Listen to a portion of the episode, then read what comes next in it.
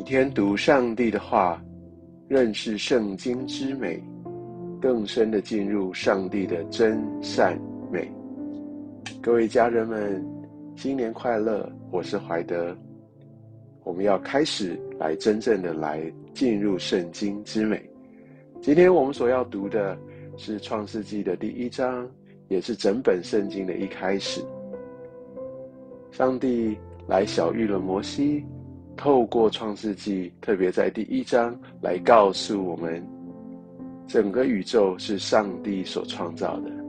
就像先前跟大家所分享过，创世纪的写成，并不是为了要给我们足够的科学的依据，来让我们知道宇宙是如何形成，或是在什么时候形成，而是要让我们知道宇宙的形成。世界的被创造是有一位真正的造物主，也就是上帝他自己。而在创世纪里面，也看到人也被造，我们是被上帝所创造出来的。在创世纪的这六天，特别在第一章写到，这个整个宇宙用六天被创造出来。前三天，上帝把这个舞台把它创造好。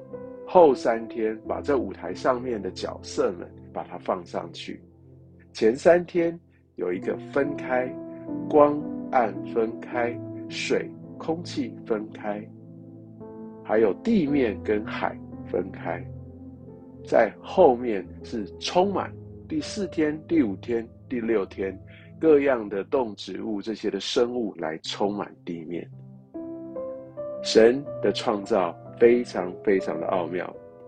虽然《创世纪》不是为了科学所写，但是他写到这样的一个创造，还有宇宙形成的这些的次序，从这些蛛丝马迹当中，还有整个的一个天体运行跟万物的运作的和谐，是非常非常令人惊叹的。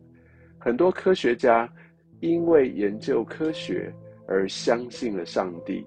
因为他们看见这么复杂、这么精密的运作，如果没有一位造物主在这当中做安排，是不可能发生的。所以，我们深信这个宇宙不是随机出现的，它是被创造出来的。而在创世纪的一开头，他讲到起初神创造天地。在希伯来原文的这个“神”这个主词是一个复数，而且是指着三个的这样的一个复数的主词。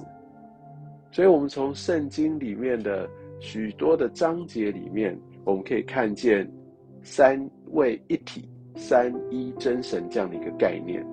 虽然三位一体并没有在圣经里面有一个专有的名词，但我们可以看见圣父。圣子、圣灵，在一开头一切的起源，他们就已经在一起了。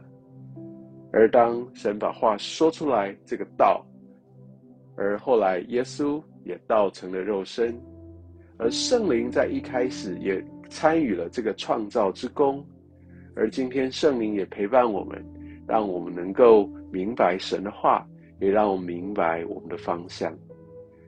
神。他是一个注重关系的神，他创造我们为了关系，他们彼此的这样的一个运作，彼此的一个同荣同尊，也在于关系。那我想要特别再提《创世纪》第一章有一个很重要的一点，就是我们人被神所创造，我们是按着神的形象，按着他的样式被造出来，所以我们有很多神的性情。而我们也代表神来治理这地，我们是神的一个代表，而我们也被赋予一个特别的角色，就是我们要生养众多，我们要遍满地面，我们要治理，我们要管理。所以，好像在今天很多那种个人主义或者这种不要去管别人闲事的这样的一个思想，不断的充斥在我们周遭的时候，我们必须知道。我们被创造是为了要来治理，是要来发挥神国的一个影响力，这是我们的使命，也是我们活着的意义。这些都是从上帝启示而来。接下来我们要继续的来读创世纪，也鼓励你从神的话语当中看见神美好的计划。我们明天见。